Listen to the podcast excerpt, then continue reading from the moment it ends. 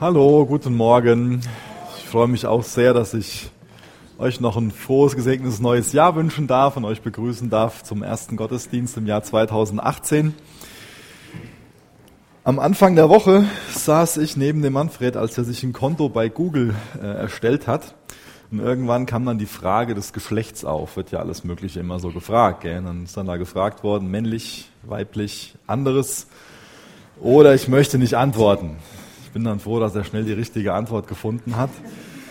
Ähm, aber äh, ich finde das interessant, dass das ähm, nicht mehr so klar ist, was man selbst für eine Antwort auf diese Frage des Geschlechts ähm, geben kann oder gibt. Ähm, bei Facebook gibt es, wenn man da in die Einstellung reingeht, 70 verschiedene Wahlmöglichkeiten. Weiß ich jetzt nicht, ich habe jetzt nicht nachgeguckt, was da alles möglich ist anzugeben, was man von Geschlecht ist, aber 70 verschiedene Sachen. Das ist nur ein Beispiel dafür, um uns klarzumachen, dass unsere Identität so schon mal ein komplexes Thema ist, dass die Frage, wer wir sind, oft nicht ganz so einfach zu beantworten ist, dass es aber auf der anderen Seite äußerst wichtig ist, dass wir eine ganz klare Antwort darauf finden, wer wir sind. Das ist für uns persönlich ein wichtiges Thema, aber auch sicherlich für uns als Gemeinde eine ganz wichtige Sache. Weil wie wollen wir eine Einheit sein und wie wollen wir nach vorne gehen, wie wollen wir zur Ehre Jesu leben, wenn wir nicht klar von uns sagen können, wir sind das und das. Und wenn wir das auch nicht ganz klar von Gottes Wort her begründen und ableiten können. Und das ist unser Anliegen, warum wir uns gerade so drei Gottesdienste Zeit nehmen, um genau das zu stärken. Zum einen natürlich ein klares Ziel, das war von letzter Woche so das Thema, und heute geht es eher um unsere Identität und auch um unsere Kernwerte. Also das, was uns beschreibt als Gemeinde. Und deswegen will ich zuallererst ähm, ganz kurz auf wieder einen lateinischen Begriff eingehen, und zwar Coram Deo. Und ich will kurz erklären, warum ich wieder einen lateinischen Begriff erwähne. Ähm, ich glaube, der eine oder andere so, ah, sind wir jetzt hier im Lateinunterricht? Das sind wir ganz sicherlich nicht. Und ich will auch nicht Sachen komplizierter machen. Ich mache das deswegen, weil es einfacher fällt, einen neuen Begriff mit Inhalt zu füllen, ähm, als einen Begriff zu wählen, wo die meisten Christen schon sehr viel mit verbinden und dann auch jede Menge Vorurteile haben und sagen, ach ja, jetzt geht's heute um das und das und dann äh, schon irgendwie an was anderes denken oder so. Ähm, deswegen ist das so ein, äh, eine, eine Bemühung, ähm, dass wir da ein neues Denkmuster mit verbinden. Und das ist auch ein gutes Mittel, wie wir uns einfach äh, immer wieder vergewissern können, dass es christliches Denken ist. Das ist das Ziel, dass wir da ein christliches Denkmuster aufbauen und da bezeichnet dieser Begriff Coram Deo, dass wir das ganze Leben in Gottes Gegenwart führen wollen. Oder dass wir das ganze Leben in Gottes Angesicht führen wollen. Und das wünsche ich mir, dass das dein und mein Herz ist, dass das unsere Sehnsucht ist, unser Bedürfnis ist, dass wir sagen, unsere Identität ist, dass wir Menschen sind, die das ganze Leben in Gottes Angesicht leben wollen. Das heißt, dass wir das ganze Leben in der Gegenwart Gottes führen wollen, dass wir aber auch das ganze Leben unter der Autorität Gottes und auch zur Ehre Gottes führen wollen. Und dazu lesen wir mal ein paar Verse aus einem Psalm, und zwar Psalm 139, Vers 1 bis Vers 7.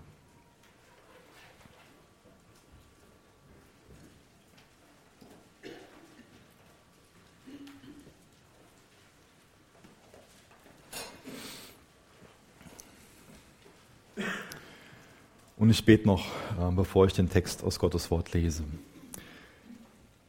Jesus, wir sind dir so dankbar, dass wir dein Wort haben, dass wir es aufschlagen können und dass wir wissen können, dass es dein Wort ist, dass wir dadurch erkennen können, wer du bist, wie du bist.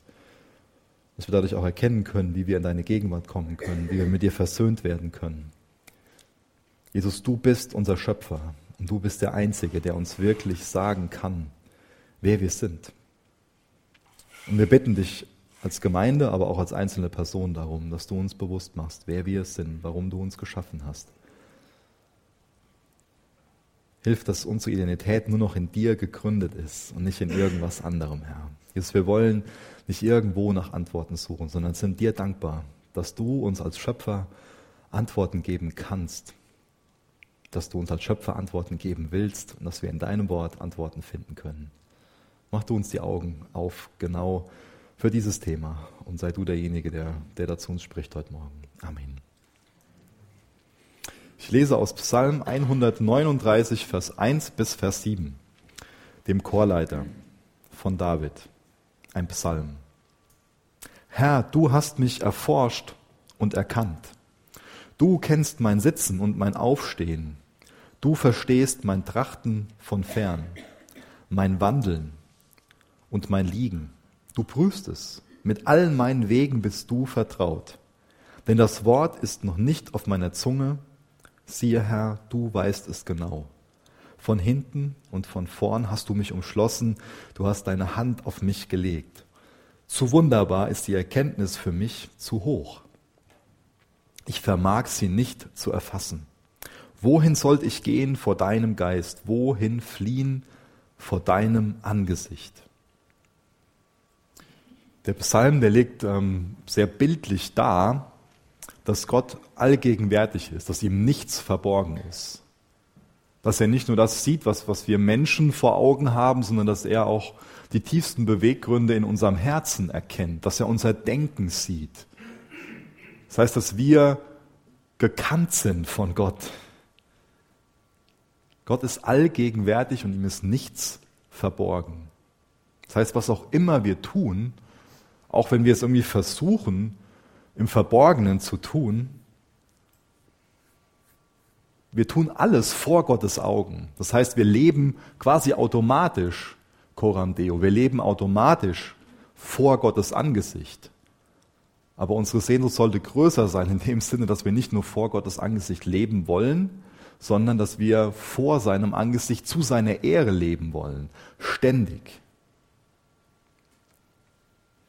Und deswegen komme ich ein bisschen zu einer provozierenden Frage. Was meint ihr? Wann war Jesus geistlicher? Als er im Zimmermannsgeschäft von seinem Vater gearbeitet hat oder als er im Garten Gethsemane war? Ich glaube nicht, dass es auf die Frage eine, eine, Antwort gibt, in dem Sinne, dass man sagt, da oder da. Ich glaube, niemand von uns will Jesus den Vorwurf machen, in der einen Situation weniger geistlich gewesen zu sein als in der anderen. Aber trotzdem kommt es doch in unserem Denken schon mal vor, dass wir meinen, ja, das, was ich, wenn ich jetzt da zum Beispiel im Kindergottesdienst mitarbeite, das ist geistlicher Dienst. Aber wenn ich jetzt da ähm, auf der Arbeit bin, ja, das muss ich halt machen, weil es muss ja jemand das Geld nach Hause bringen, damit wir Brötchen kaufen können oder so.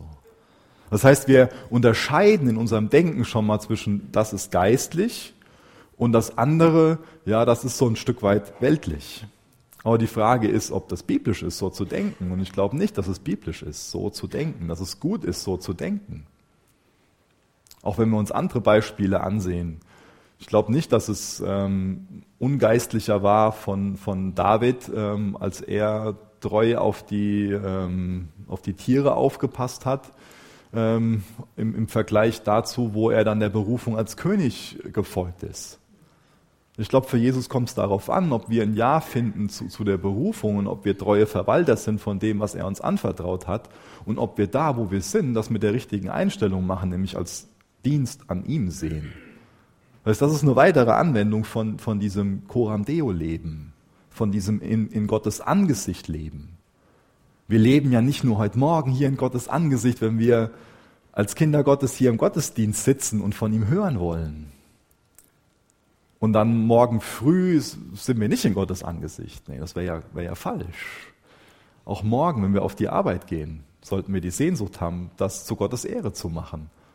Und dann kann das, was wir da tun, genauso geistlich sein, wie das, was jemand anderes macht, der als Missionar angestellt ist oder als was anderes, wo wir schon mal meinen, das ist dann automatisch geistlich.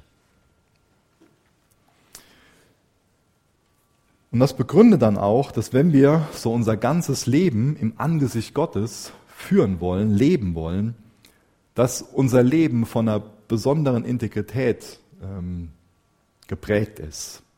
Das heißt, egal was wir tun und egal wo wir sind, wir sind da als Nachfolger von Jesus. Das ist unsere Identität. Ich bin nicht nur hier im Gottesdienst als Nachfolger Jesu, sondern bin das überall. Und dessen sollte ich mir bewusst sein. Das heißt, dann bin ich innerhalb von dem Gemeindegebäude derselbe, innerhalb von der Familie derselbe, auf meinem Arbeitsplatz bin ich derselbe und bin ich einmal da jenes und dort das andere.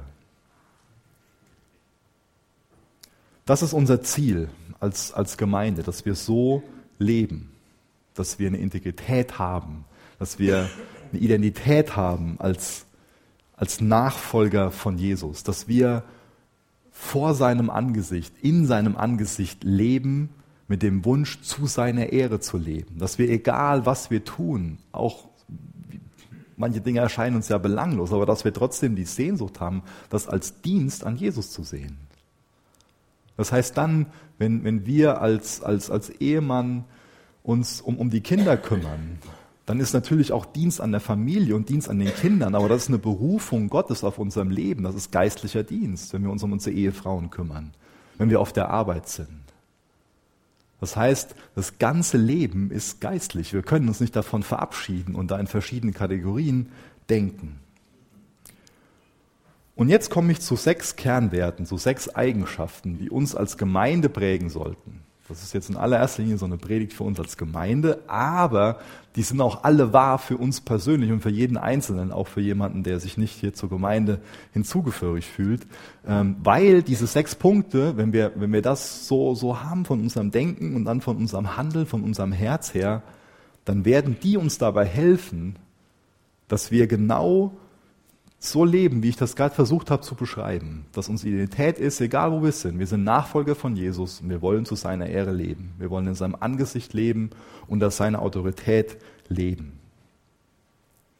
Das sind Dinge, die schon ähm, das, das beschreiben, wie wir so als Gemeinde sind, die aber auch noch ähm, Wachstumspotenzial haben, ja, wo wir weiterkommen können und wo wir immer weiterkommen sollten, wo wir quasi in der Heiligung wachsen, wo wir darin reifen, Jesus ähnlicher zu werden. Und das sind auch alles Punkte, die Jesus persönlich beschreiben. Noch alles Adjektive, die ihn beschreiben. Außerdem können uns diese Punkte dabei helfen, wenn wir jetzt zum Beispiel als Gemeinde Entscheidungen treffen oder einzelne Dienste. Dann könnten wir immer fragen, wenn wir jetzt die und die Entscheidung treffen, ist das zum Beispiel Geist erfüllt? Kannst das mal vorne einblenden? Ähm, Gibt es ganz, ganz verschiedene, wie gesagt, diese sechs Punkte, ähm, können wir immer wieder fragen, sind wir geisterfüllt? Sind wir ähm, bibelorientiert? Sind wir evangeliumsbewegt? Da gehe ich mal nach und nach dann durch und ähm, fange mal mit dem ersten Punkt an, mit dem Punkt Jesus zentriert und lese aus Kolosser 1, Vers 15 mal was vor, weil das so die Grundlage ist von, von den sechs Eigenschaften, Fangen wir damit mal an, mit diesem Punkt Jesus zentriert. Kolosser 1, Vers 15 bis Vers 19. Er ist das Bild des unsichtbaren Gottes, der Erstgeborene aller Schöpfung. Denn in ihm ist alles in den Himmeln und auf der Erde geschaffen worden. Das Sichtbare und das Unsichtbare, es seien Throne oder Herrschaften, oder Gewalten oder Mächte. Alles ist durch ihn und zu ihm hin geschaffen. Und er ist vor allem und alles besteht durch ihn. Und er ist das Haupt des Leibes der Gemeinde. Er ist der Anfang, der Erstgeborene aus den Toten, damit er in allem den Vorrang habe.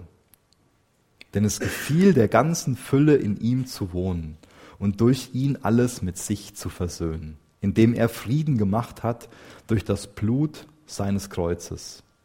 Durch ihn sei es, was auf der Erde oder was in den Himmeln ist.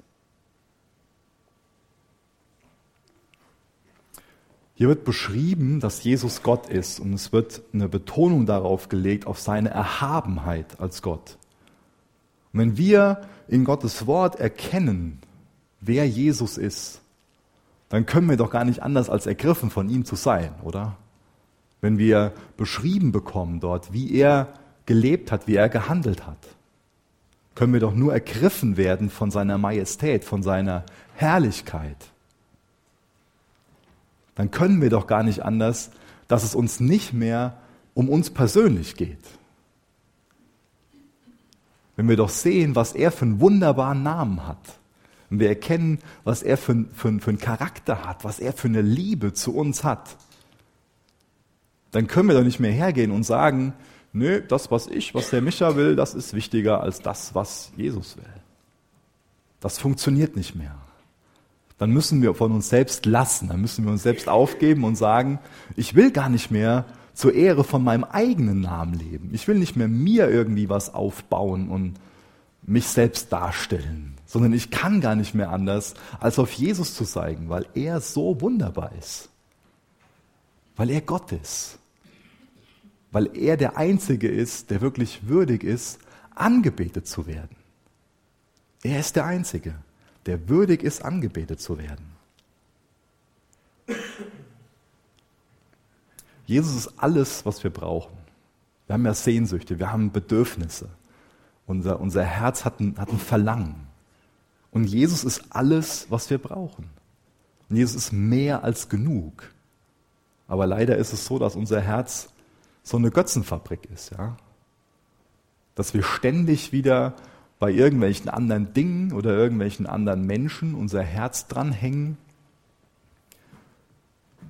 und meist viel zu spät erkennen, dass wir unsere Hoffnung, unser Vertrauen da an was anderes hängen.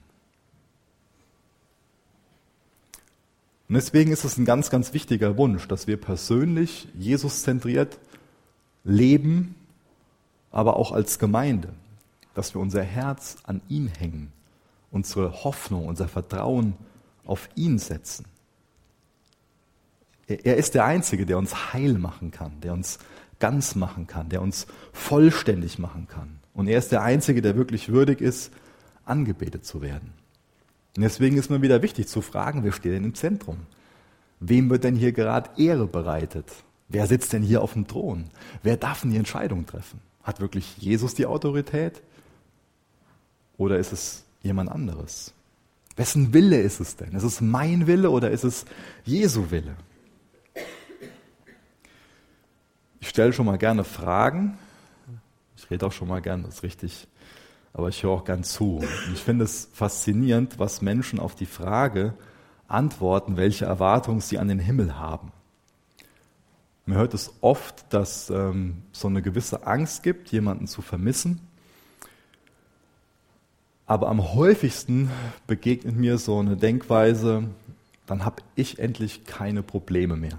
Ja, dann bin ich endlich diesen Chef los oder bin ich endlich die Situation los. Ich habe die Krankheit nicht mehr, ich habe die Schulden nicht mehr. Ich habe dann endlich keine Probleme mehr. Und da frage ich mich, ob das das Entscheidende über den Himmel ist, dass, dass uns plump ausgedrückt der Schuh nicht mehr drückt. Oder ob nicht das wesentlich Entscheidendere das ist, dass Jesus im Zentrum ist dass wir ihn sehen von Angesicht zu Angesicht. Ich glaube, das ist das wichtigste Merkmal über den Himmel, dass Jesus dort ist.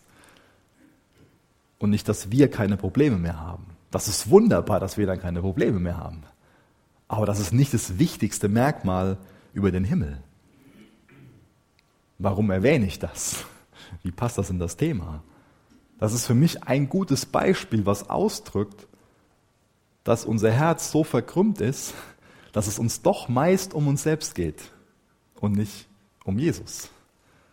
Und deswegen ist es so wichtig, immer wieder zu fragen, lebe ich Jesus zentriert? Geht es mir hier um die Ehre von Jesus? Ist er der Wichtigste? Oder geht es mir schlussendlich doch nur um meine eigenen Bedürfnisse und darum, dass ich meine Ruhe habe und meinen Frieden habe und dass es mir endlich gut geht? Deswegen ist es eine ganz schön herausfordernde Sache mit diesem Jesus-zentriert sein und ein ganz schön ja, heftiges Ziel. Aber es ist ein biblisches Ziel. Deswegen sollten wir da immer wieder als Gemeinde unsere Knie beugen und sagen, Jesus, du sollst im Zentrum sein. Das, was wir hier machen, die Entscheidungen, die getroffen werden, die, den Weg, den wir gehen, die Dienste, alles, die Gottesdienste, Jesus, du sollst im Zentrum sein. Dir soll es zur Ehre sein. Und wenn wir dieses Herz haben, dann kommen wir zum zweiten Punkt, dass wir dann keine andere Wahl haben, als bibelorientiert zu sein. Denn wir wollen ja nicht irgendeiner eigenen Vorstellung von Jesus folgen, sondern wollen der Vorstellung von Jesus folgen, die Gottes Wort vermittelt. Gibt es denn irgendwas anderes, was uns so erklären kann, wie Jesus ist, wie das Wort Gottes? Doch sicherlich nicht. Aber wie gut, dass wir durch das Wort Gottes Jesus besser kennenlernen können. Und deswegen ist das unsere zweite Eigenschaft, der zweite Kernwert, den wir haben, dass wir bibelorientiert sind. Und dazu könnt ihr gerne 2 Timotheus 3 aufschlagen. Da werde ich Vers 16 und Vers 17 lesen.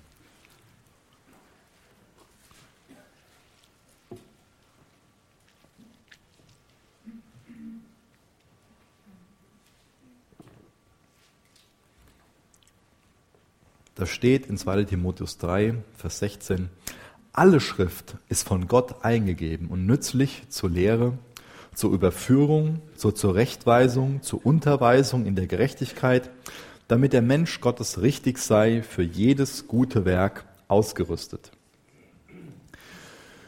Diese 66 Bücher der Heiligen Schrift, die sind unser verbindlicher Maßstab für unser Denken und für unser Handeln.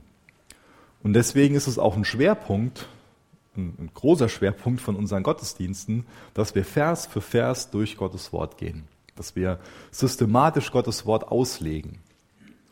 Und das soll auch ähm, dann eine Grundlage dafür sein, dass es nicht primär um die Gedanken geht, die ähm, jemand hat, der hier vorne steht und dem man was Nettes zu erzählen hat, sondern dass es um das geht, was Gott in seinem Wort geoffenbart hat dass es um Gottes Wort geht. Und deswegen bemühen wir uns, darzulegen, was, warum Gott und was Gott damals geoffenbart hat, in dem Zusammenhang, wo er es getan hat, um dann ausführen zu können, anwenden zu können, was das für uns heute als Gemeinde und auch als Einzelnen bedeutet.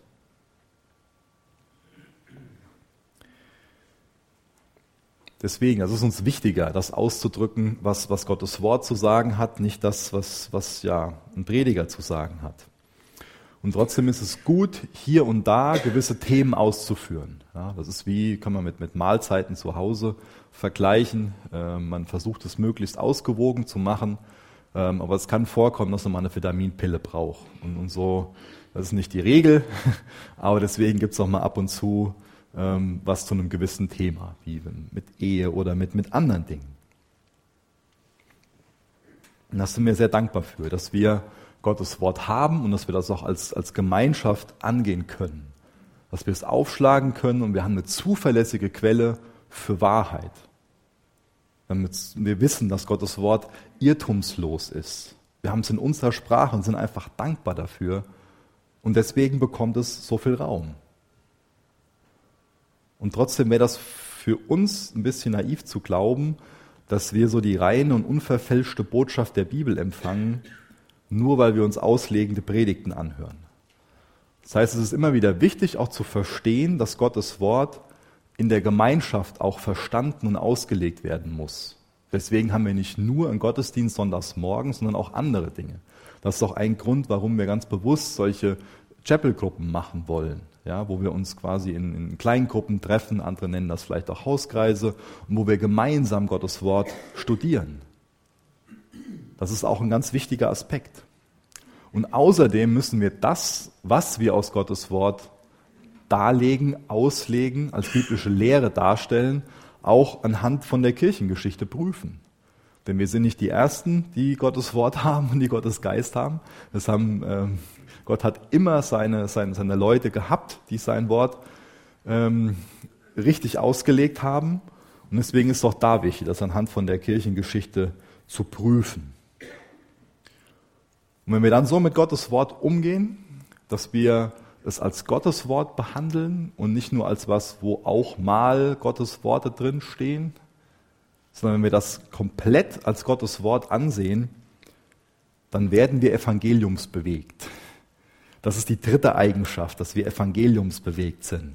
Davon äh, könnt ihr gerne aufschlagen in Römer 1, Vers 16. Lese ich nur einen Vers zuvor.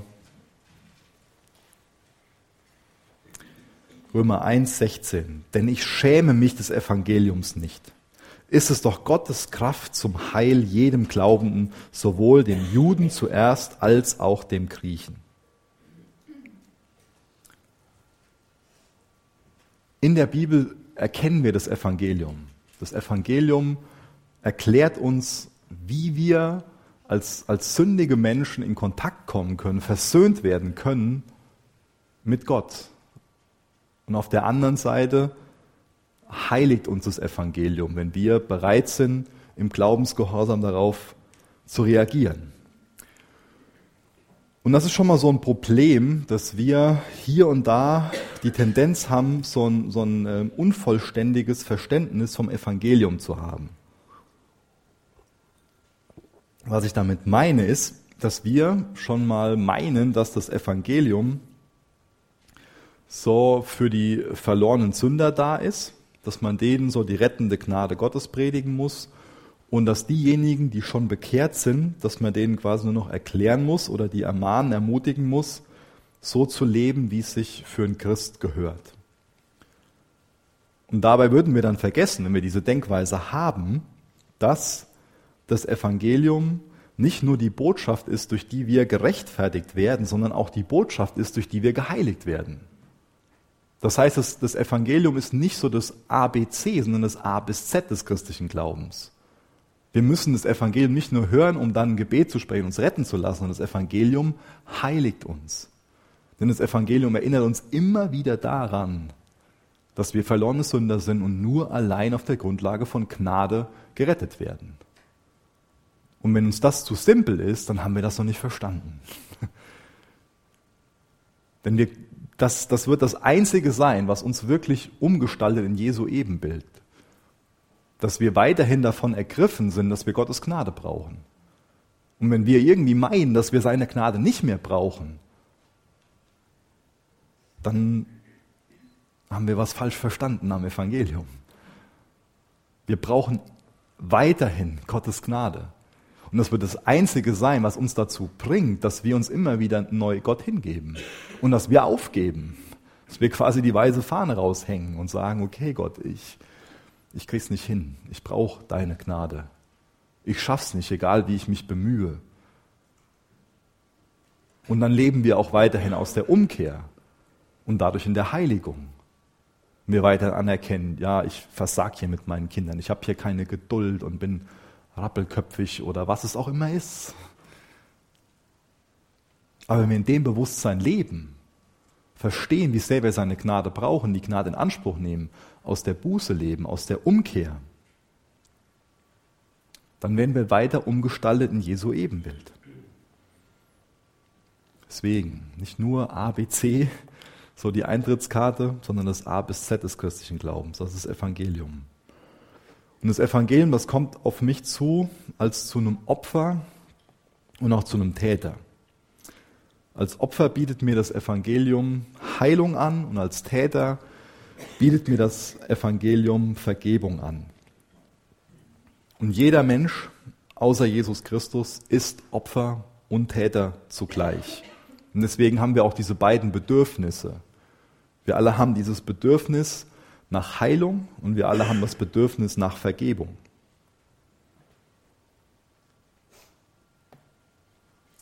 Das heißt, das Evangelium lehrt uns, dass wir die Rettung nur bei Jesus finden werden.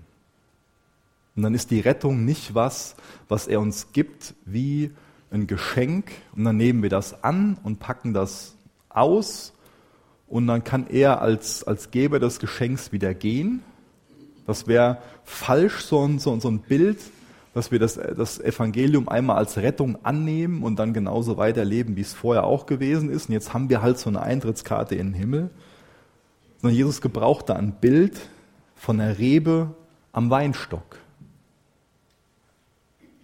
Das heißt, wir bleiben in ihm.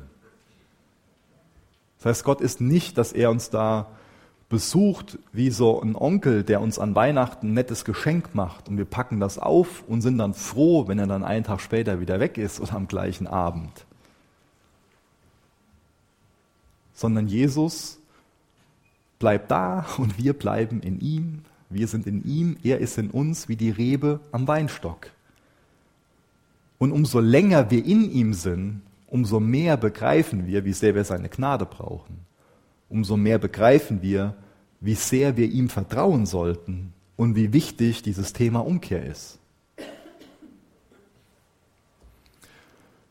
Damit wir so eine Gemeinde sein können, die wirklich von dem Evangelium motiviert ist, müssen wir unterscheiden zwischen zwei Arten von Verlorenheit.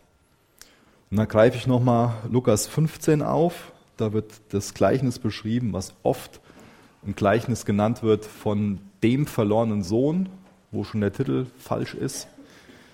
Es geht nämlich um die verlorenen Söhne. Und da wird, werden zwei Arten von Verlorenheit beschrieben. So klassischerweise konzentrieren wir uns da eher auf den ersten Sohn aus dieser Geschichte. Der verlässt den Vater, der zieht in ein fremdes Land, verprasst sein Erbe, lebt ziemlich wild, ziemlich äh, unmoralisches Leben, was er da führt. Und dann fällt es einem Frommen ganz leicht zu denken, das ist das perfekte Bild für Verlorenheit. Aber ich glaube, in dem Gleichnis gibt es ein viel perfekteres Bild für Verlorenheit. Das ist die eine Art und Weise, wie wir verloren sein können. Das sehen wir bei dem jüngeren Bruder.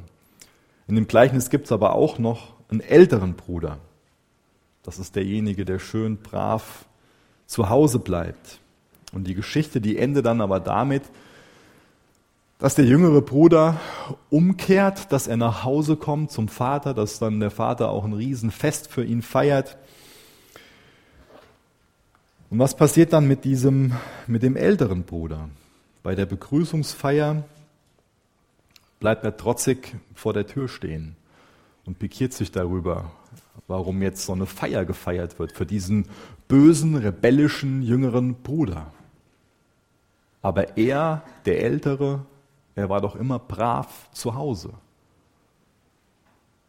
Er hat sich doch immer, er hat es sich doch immer selbst verdient, in Gottes Gegenwart, in der Gegenwart des Vaters zu sein. Wisst ihr, die, das, das, der eigentliche Grund, warum Jesus dieses Gleichnis erzählt, ist nicht der jüngere Bruder gewesen, auf den wir uns so gerne fokussieren, sondern ist der ältere Bruder. Der ist nämlich am Ende immer noch verloren, wohingegen der jüngere Bruder seine Verlorenheit anerkannt hat. Aber der ältere Bruder hat nie verstanden, dass er verloren ist, dass es nur Gnade ist, dass er in Gottes Gegenwart sein kann. Eine ganz, ganz wichtige Lektion. Der ältere zeigt auf, was die drastischere Verlorenheit ist. Nämlich von sich selbst zu meinen, gottgefällig zu sein, auf Grundlage der eigenen Werke. Das ist eine ganz drastische Verlorenheit. Nicht zu verstehen, dass man Gottes Gnade bedarf. Das ist der Hintergrund, warum Jesus dieses Gleichnis den Schriftgelehrten und Pharisäern erklärt. Und sie bleiben die heftigsten Gegner von ihm, weil sie meinen, die sie selbst die älteren Brüder sind, Gottes Gnade nicht zu brauchen. Und über, das, über dieses Gleichnis können wir viele wichtige Punkte zum Evangelium lernen. Nämlich zum einen, dass das Evangelium nicht nur ein Aufruf zu korrektem Verhalten ist. Das Evangelium ist also nicht so ein Moralisierungsversuch.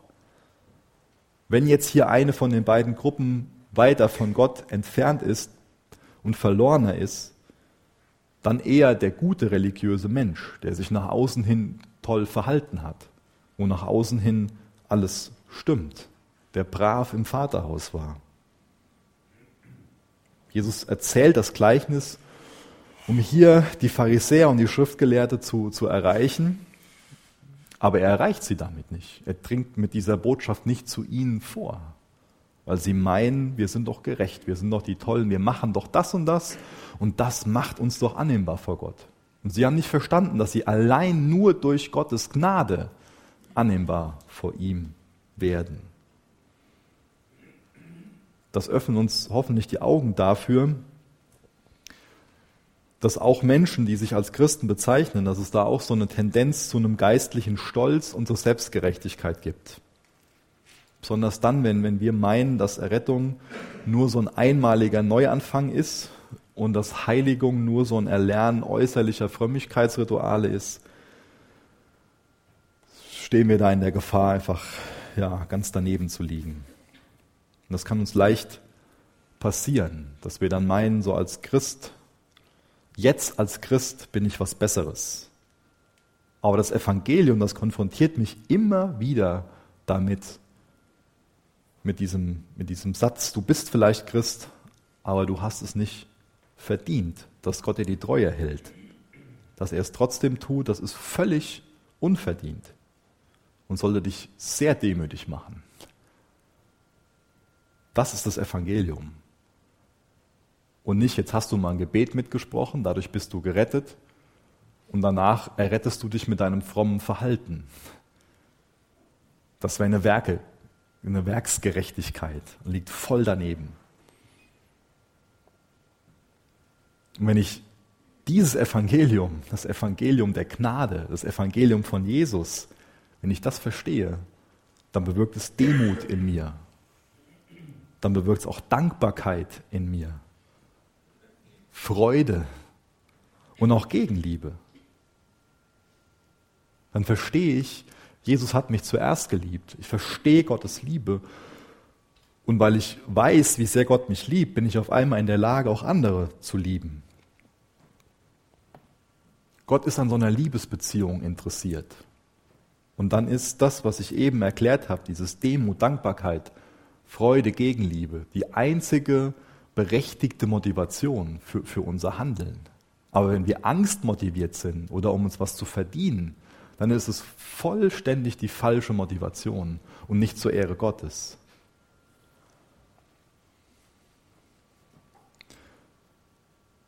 Jetzt kommen wir immer mehr zu der Anwendung. Das heißt, durch das Evangelium wird für uns Gnade zum Prinzip für einen Umgang miteinander. Wenn ich das Evangelium von Jesus, das Evangelium der Gnade verstanden habe, dann weiß ich, ich bin nur durch Gnade gerettet. Und auf der Grundlage gehe ich dann auch gnädig mit anderen um. Gnade ist so eine unverdiente Zuwendung. Wer gnädig mit anderen umgeht, der, der fragt nicht danach, was der andere eigentlich verdient hätte, der hilft Menschen, weil andere Hilfe brauchen. Gott hat uns nicht geholfen, weil wir es verdient hätten, sondern Gott hilft uns, weil wir Hilfe brauchen. Wenn wir also nach Jesu Vorbild dienen wollen, sollten wir die gleiche Motivation haben, oder?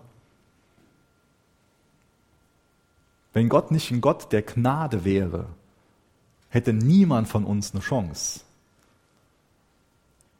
Wenn wir dadurch nicht zu Menschen werden, die Gnade leben, die in der Gnade leben, die gnädig mit anderen umgehen, wie wollen wir dann das Evangelium in einer würdigen Art und Weise weitergeben? Wie? Wie? Das heißt, dass das eine ganz wichtige Aufgabe von uns ist, dass wir auf Gottes Gnade hinweisen, aber dass wir sie anderen auch erweisen. Und das führt uns dann schon zur nächsten Eigenschaft das haben wir nächstenliebend genannt. Da könnt ihr gerne mal ein äh, Kapitel aufschlagen in Galater, Galater 5, Vers 13 und Vers 14.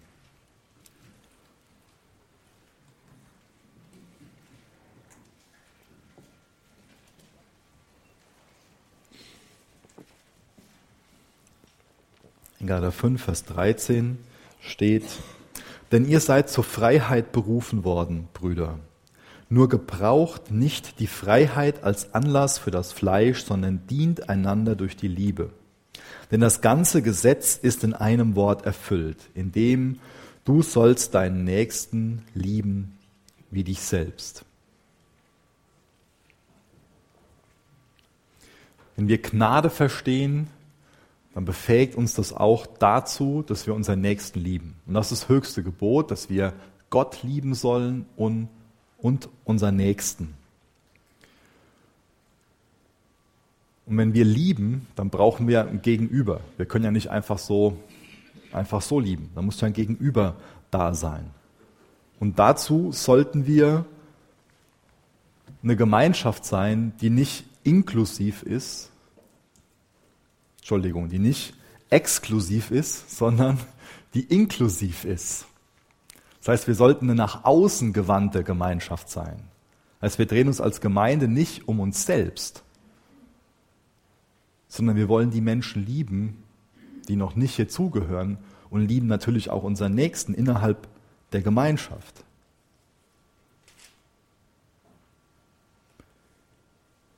Das heißt, uns wird es nicht weiterhelfen, wenn wir irgendwie so ein Denken haben, ja, wir sind heilig und ihr seid sündig. Sondern wenn wir Gottes Gnade verstehen, dann haben wir ein Denken, vor Gott sind wir alle gleich. Wir brauchen alle im gleichen Maße Gottes Gnade. Und dann praktizieren wir das, was Jesus praktiziert hat. Er ist auf die Pharisäer, auf die Schriftgelehrten zugegangen. Er war umgeben von seinen Jüngern und er hat mit den Sündern da gesessen und gegessen. Und deswegen ist es so wichtig, dass wir diesen Wunsch haben, dass wir jedem Menschen authentisch, offen und freundlich begegnen. Und dass wir auch andere respektieren, die andere Ansichten, anderen Lebensstil haben. Das bedeutet dann nicht, dass wir das gutheißen oder teilen. Liebe ist also der Startpunkt, der Weg und auch das große Ziel.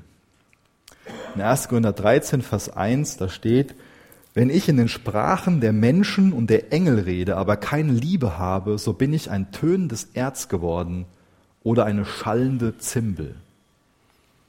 Der Paulus, der greift hier so einen Gedanken auf, dass ähm, das Reden in Zungen so ein primärer Beweis für die Erfüllung mit dem Heiligen Geist ist. Und dann drückt er ja sehr plastisch aus, dass wenn dieselbe Person keine Liebe hat, dass dann ihr Reden in Zungen genauso aussagekräftig ist wie das Geräusch, das entsteht, wenn man auf so eine Zimbel schlägt. Und das Gleiche lässt sich auch sonst auf, auf unsere Rechtgläubigkeit übertragen, auf unser Verständnis von, von der Schrift. Auch wenn wir die, die richtigen Überzeugungen haben, gute guter geistlicher Lehre anhängen, für wahr halten. Aber wenn wir keine Liebe haben, was hat das dann für einen Wert? Ja, kann ich Wissen haben um, um die Souveränität Gottes und die Verantwortung des Menschen und kann alle möglichen theologischen Systeme irgendwie meinen zu verstehen. Aber wenn ich keine Liebe habe, wenn ich in den Sprachen der Menschen und der Engel rede, aber keine Liebe habe, so bin ich ein tönendes Erz geworden oder eine schallende Zimbel. Ohne Liebe ist es wertlos. Und das ist Gottes vorrangiger Wunsch, dass wir seine Liebe erfahren und sie dann mit anderen teilen. Und dadurch komme ich zum nächsten Punkt, dass es unser Wunsch ist, geisterfüllt zu sein. Denn er ist derjenige, der uns dazu befähigt, in dieser Welt als Salz und Licht zu leben. Und dann auch diese, diese Liebe zu haben. Dazu lese ich einen Vers vor aus Apostelgeschichte 1, Vers 8.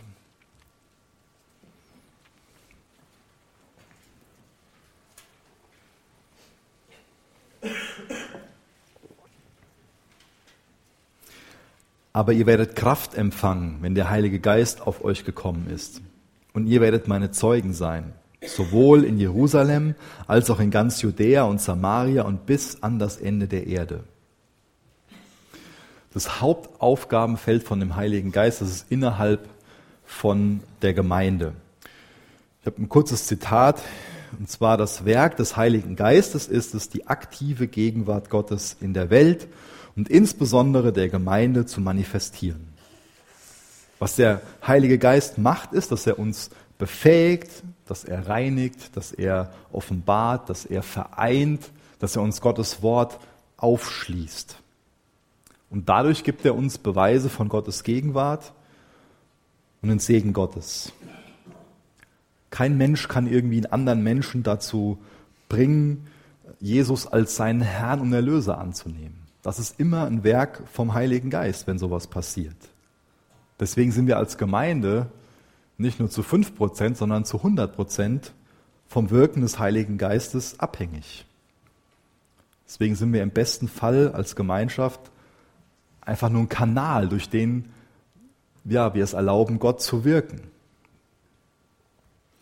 Deswegen geht es auch hier immer wieder darum, um die Frage, geht es uns um unseren Willen oder geht es uns um das Wirken vom Heiligen Geist?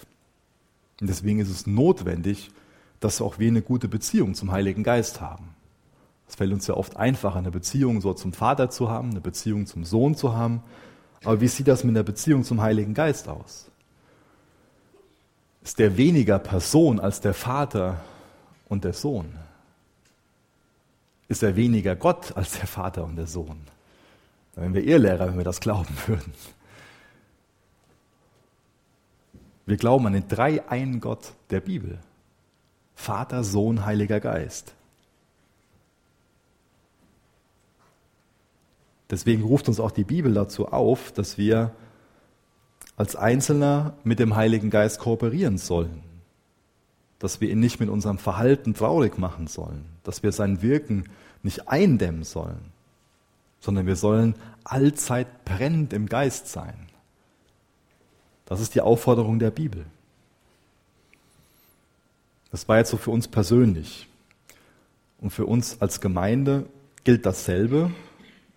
Aber auch da gehe ich nochmal ein Stück weiter, dass es wichtig ist, dass wir dem Heiligen Geist so in der Gemeindestruktur und im Gemeindeleben Raum geben. Ist auch für uns persönlich wichtig. Aber mir geht es jetzt hier in erster Linie mal um das Gemeindeleben. Deswegen ist es wichtig, dass wir überlegen, dass wir, dass wir beten, dass wir planen, dass wir gute Pläne machen, aber dass im Optimalfall so ist, dass der Heilige Geist sich unsere Arbeit als Werkzeug erwählt und das tut, was er tun will. Und deswegen ist es so wichtig für uns, dass wir flexibel sind, dass wir den Geist nicht rausplanen. Aber auch um rausplanen zu können, müssen wir erstmal planen. Und das ist oft interessant, dass wenn wir hergehen und, und planen, oft segnet Gott die Dinge oder wir kriegen gar nichts mit. Und ab und zu kommt es vor, dass, dass man einfach die Gewissheit hat, okay, wir glauben, der Geist führt in die Richtung. Und dann wird das und das geändert. Deswegen gehen wir so damit um. Es ist wichtig, Pläne zu machen, aber dann auch flexibel zu sein. Aber es ist wichtig, bei den ganzen Plänen Gott nicht, nicht rauszuplanen. Ja? Auch in dem Zusammenhang musste ich nochmal an die Geschichte von Maria und von Martha denken, in, in Lukas Kapitel 10. So wichtig, Gott nicht rauszuplanen, sondern zu seinen Füßen zu sitzen, die Zeit zu nutzen, wenn er da ist. So flexibel sollten wir sein, dass wir dann innehalten, wenn Gott da ist, zu seinen Füßen sitzen. Deswegen ist mir wieder wichtig, dieses Gebet zu, zu, zu sprechen und das als, als ehrliches Anliegen zu haben, dass wir uns erfüllen lassen wollen mit dem Heiligen Geist, dass er uns überführen soll von falschen Dingen, damit das rauskommt, was, was nicht reingehört und er den Platz komplett einnehmen kann. Deswegen ist es wichtig, den Wunsch zu haben, auch mit den Gaben vernünftig umzugehen, die er uns gibt, zu seiner Ehre umzugehen. Und deswegen ist immer wieder wichtig, dass wir uns auf seine Kraft verlassen und nicht auf unsere, oder? Ich glaube, wir alle haben keine, keine Lust mehr dazu, nur das zu sehen, was, was wir persönlich irgendwie machen können, was ein Mensch tun kann. Sondern uns sollte diese Sehnsucht vereinen, das zu sehen, was, was Gott tun kann. Aus Menschen, die mit einem demütigen Herzen zu ihm kommen und die sich auf Gottes Kraft verlassen auf das Evangelium als Kraft Gottes zur Rettung, auf den Heiligen Geist, der Gottes Gegenwart sichtbar machen will.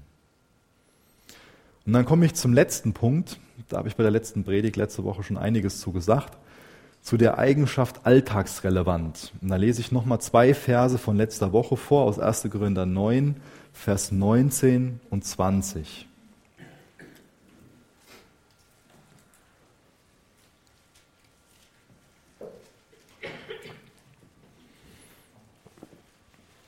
1. Korinther 9, Vers 19. Denn obwohl ich allen gegenüber frei bin, habe ich mich allen zum Sklaven gemacht, damit ich so viele wie möglich gewinne. Und ich bin den Juden wie ein Jude geworden, damit ich die Juden gewinne. Denen, die unter Gesetz sind, wie einer unter Gesetz, obwohl ich selbst nicht unter Gesetz bin, damit ich die, welche unter Gesetz sind, gewinne. Paulus erklärt also hier, dass er, ähm, dass er sich verändert hat, dass er einem Juden gegenüber anders aufgetreten ist, als er einem Griechen gegenüber aufgetreten ist. Einfach um sie zu gewinnen, um sie mit dem Evangelium zu erreichen. Das heißt, für das Denken von Paulus war es ganz klar, dass er unterschieden hat, wie ich das letzte Woche schon mal länger dargelegt habe, zwischen dem Inhalt und der Form. Der Inhalt, die Botschaft an sich, das Evangelium bleibt dasselbe. Aber wenn er jetzt das Evangelium einem Juden erklärt, gebraucht er oft andere Worte und kann auch in einer anderen Art und Weise vorgehen, als wenn er es einem Griechen erklärt. Das ist also eine Ausrichtung von Paulus gewesen. Und es ist auch eine Ausrichtung von Jesus gewesen. Das ist ein ganz interessantes Studium, sich damit auseinanderzusetzen, ähm, wie er das Evangelium verschiedenen Menschen erklärt hat. Ist ja auch mal im Zehn-Städte-Gebiet unterwegs gewesen und anderen Gebieten, wo ähm, primär Heiden gelebt haben. Und auch da hat er das Evangelium anders dargelegt, um den Menschen den Zugang dazu zu ermöglichen, also zu ermöglichen, zu verstehen, worum es da überhaupt geht. Das heißt, das ist für uns so eine ganz eine wichtige Grundvoraussetzung, dass wir eine nach außen gewandte Gemeinde sind, dass wir alltagsrelevant sind, dass die Menschen, denen wir durch unser Verhalten und unsere Worte was zum Evangelium mitgeben wollen, dass die verstehen können, warum das überhaupt gut ist, wozu das überhaupt nötig ist. Das Problem mit der Sünde ist, dass es eine Ausrichtung auf sich selbst ist. Das ist eine ganz gute Definition von Sünde. Wir sind auf uns selbst ausgerichtet. Und jemand, der auf sich selbst ausgerichtet ist, der wird nicht groß fragen, in was für eine Art und Weise der andere das Evangelium verstehen kann. Dem wird es nicht groß interessieren, ob jemand, der um ihn herum lebt, verloren ist oder ob er gerettet ist, ob er das Evangelium hört und auch in einer Art und Weise, dass man es ihm einfacher macht, es anzunehmen. Natürlich ist es immer die Verantwortung von dem Gegenüber, auf das Evangelium zu reagieren. Aber es ist unsere Verantwortung, das in einer guten Art und Weise darzulegen, sodass es verstanden werden kann. Und da ist die Sünde in uns oft ein großes Problem. Wie gesagt, in dem Sinne, dass Sünde vor allem so eine Ausrichtung auf uns selbst ist. Das ist uns oft viel zu egal, dass es da Menschen gibt, denen wir es auch noch schwieriger machen, das Evangelium zu glauben, durch die Art und Weise, wie wir leben, wie wir heuchlerisch sind oder wie auch immer. Aber das Evangelium, das befreit uns von uns selbst, weil es uns immer wieder erklärt, wie sehr wir Gottes Gnade brauchen. Auch gleich, wenn wir Abendmahl feiern, denken wir wieder an den Tod von Jesus am Kreuz, wo er diese radikale Liebe zu uns verdeutlicht hat, bewiesen hat. Und diese Botschaft dieser Liebe, die zerbricht unsere Ketten. Gott ist Liebe. Er hat uns zuerst geliebt, noch bevor wir überhaupt nach ihm gefragt haben. Als wir noch Sünder waren, ist er für uns gestorben. Wenn wir das glauben, dann bewirkt diese Liebe in uns Gegenliebe. Und dann befähigt uns diese Liebe dazu, zu dem, wo wir vorher nicht so in der Lage waren. Wir waren vorher nicht dazu in der Lage, uns nicht um uns selbst zu drehen. Die einzige Botschaft, die uns wirklich aus dieser Selbstzentriertheit herausholen kann, ist das Evangelium. Lassen wir uns aus unserer Selbstzentriertheit herausholen oder verharren wir da drin? Fangen wir an, unseren Nächsten zu lieben um, und ihm aufzuzeigen, wie relevant das Evangelium ist für seinen Alltag, für seine Person. Das heißt, wir machen nicht irgendwie das Evangelium relevant. Das können wir nicht. Es ist schon relevant. Aber die Relevanz des Evangeliums ist wieder für einzelne Menschen was unterschiedliches oder der Zugang dazu ist was unterschiedliches. Das Evangelium, das kommt zu mir, zu einem selbstzentrierten Menschen, und macht aus mir einen gottzentrierten Menschen, der seinen Mitmenschen lebt, liebt. Wenn wir es machen lassen, wenn wir im Glaubensgehorsam darauf reagieren. In Johannes 20, Vers 21 steht, wie der Vater mich gesandt hat, so sende ich euch. Gott ist ein sendender Gott. Wir sind dazu gesandt, dass diese Botschaft laut und deutlich, klar, in Liebe unseren Mitmenschen weiterzugeben. Das ist ein Privileg für uns, dass wir so eine kostbare Botschaft haben.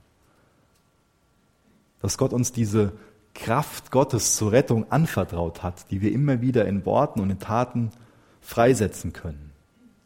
Lasst uns das als Gemeinde machen. Lasst uns bei vielen Dingen, bei allen Dingen fragen, ob es mit den Sachen in, in Einklang ist, mit diesen sechs Punkten.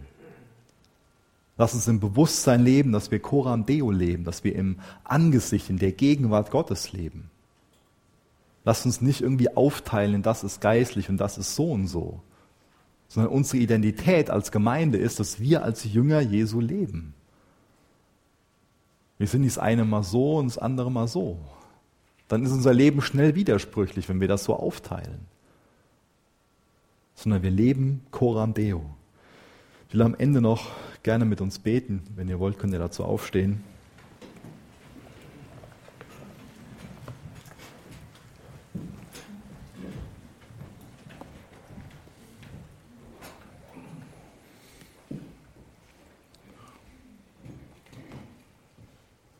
Jesus, wir bitten dich ähm, als Gemeinde um dein Wirken. Wir bekennen dir auch am, am, Anfang dieses Jahres, dass wir dich brauchen, dass wir deine Gnade brauchen. Wir bitten dich, dass es uns viel weniger um uns selbst geht, sondern dass es uns nur um dich geht. Jesus, wir wollen in deinem Angesicht zu deiner Ehre leben, unter deiner Autorität leben. Wir wollen mehr von dir. Jesus, wir wollen dich verherrlichen. Diese Gemeinde ist deine Gemeinde. Es geht hier nicht um uns, sondern es geht um dich. Wir bitten dich um dein Wirken, dass du uns herausreißt aus unserer Selbstzentriertheit, dass wir uns nicht um uns selbst drehen, sondern dass wir vielmehr mit dem beschäftigt sind, was du für uns hast, Herr. Jesus, du bist ein wunderbarer Hirte. Du weißt, was jeder einzelne von uns braucht. Führ du uns an dem Punkt, dass wir echt ungehindert unsere Zufriedenheit, unser Glück in dir finden, dass wir unser Herz an dich hängen und nicht an irgendwas anderes. Wir laden dich einzuwirken, Herr. In Jesu Namen. Amen.